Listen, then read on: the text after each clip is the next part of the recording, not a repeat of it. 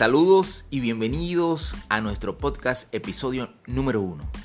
Les acompañan Guido Espina y Soreli Chirinos en la presentación de Manuales de Vida, un medio para compartir herramientas de gestión eficiente y asertivas, aportando valor, técnicas, ciencia y experiencias, con el firme propósito de contribuir al crecimiento personal y social para todos.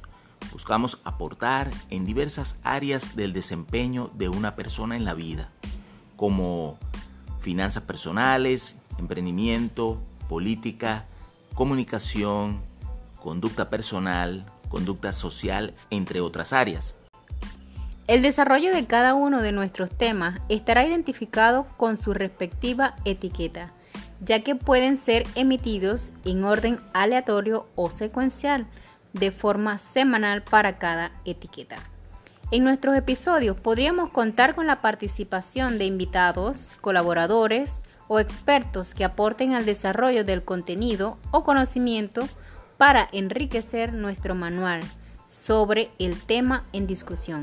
No buscamos sustituir ningún sistema de educación formal, pero si, estamos conscientes del déficit de formación complementaria, incluso en la formación inicial de las personas.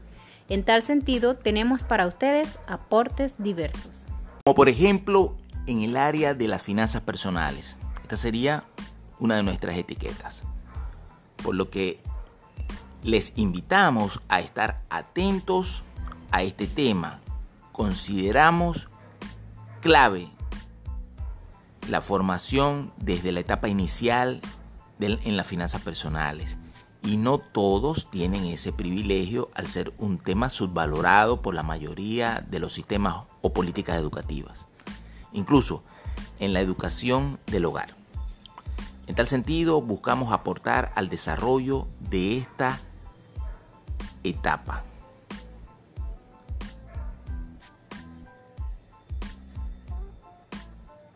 De esta capacidad sobre la gestión de las finanzas personales, debido a su relación directa con todos los aspectos de nuestra vida. Comunicación sería nuestra siguiente etiqueta o área de aportes. La comunicación es la actividad característica del ser humano para relacionarse, satisfacer necesidades y lograr objetivos es algo que siempre está presente y mediante la cual la gente se relaciona entre sí y se organiza para combinar sus esfuerzos. Este proceso no solo existe entre individuos como miembros de un grupo social, sino también presente en el devenir económico y social o cultural de las empresas, organizaciones o países. El proceso de comunicación es esencial para las personas y este proceso encuentra diversas barreras personales, físicas y semánticas o incluso deformaciones en la formación que pueden influenciar de manera negativa el desempeño de las personas, ya de adultos con consecuencias importantes en relaciones interpersonales como intrapersonales limitando nuestro desempeño en lo familiar, social y laboral. Y para entender tan importante riesgo, buscamos desarrollar esta competencia básica de las personas aportando conocimiento y estrategias para una mejor calidad de vida de las personas. Conducta personal es nuestra siguiente etiqueta en manuales de vida.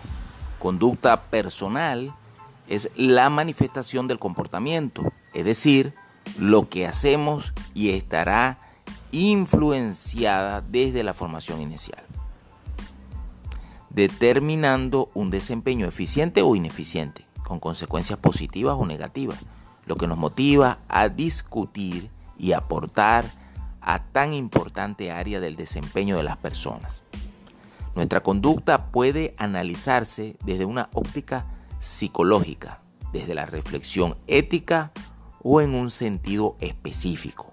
Por ejemplo, la conducta de los consumidores.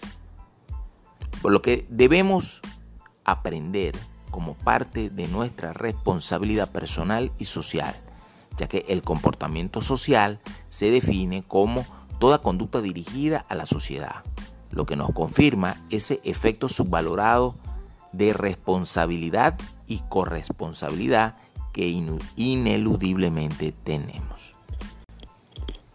Política es nuestra siguiente etiqueta, un tema neurálgico en nuestro país, incluso menospreciado, profanado o hasta prostituido, con opiniones diametralmente antagónicas para algunos. Pero lo que sí es imposible negar es que influye en la calidad de vida de todos, con repercusiones negativas para la mayoría, aunque lo desconozcan incluso. En tal sentido, consideraremos de relevante importancia el desarrollo del conocimiento de las personas en cuanto a sistemas, doctrinas, ideologías y criterios políticos, que al complementarlo con la formación personal, social y ciudadana adecuada a principios éticos y morales, podríamos garantizar sistemas de gestión pública más eficientes. Es solo un paso inicial. No pretendemos decidir cómo deben pensar las personas, pero sí aportar al desarrollo de la capacidad para pensar. Conducta social. ¿Quiénes somos? ¿Dónde y cómo vivimos? Es algo relativo y para lo cual no siempre trabajamos eficientemente. Quizá porque es nuestra decisión, pero es indudable que donde vivirán nuestros hijos lo podemos decidir nosotros para ellos y casi siempre una persona quiere lo mejor para sus hijos. Así que teniendo claro que la conducta social modela la sociedad donde vivirán nuestros hijos, entonces debemos daremos nuestro aporte para construir una mejor sociedad con nuestra conducta social. Esta será nuestra área de aporte inicial, ya que podríamos incluir temas de interés adicionales con el propósito de seguir desarrollando crecimiento integral para la mayor cantidad de personas. Te invitamos a trabajar en equipo en este viaje al conocimiento.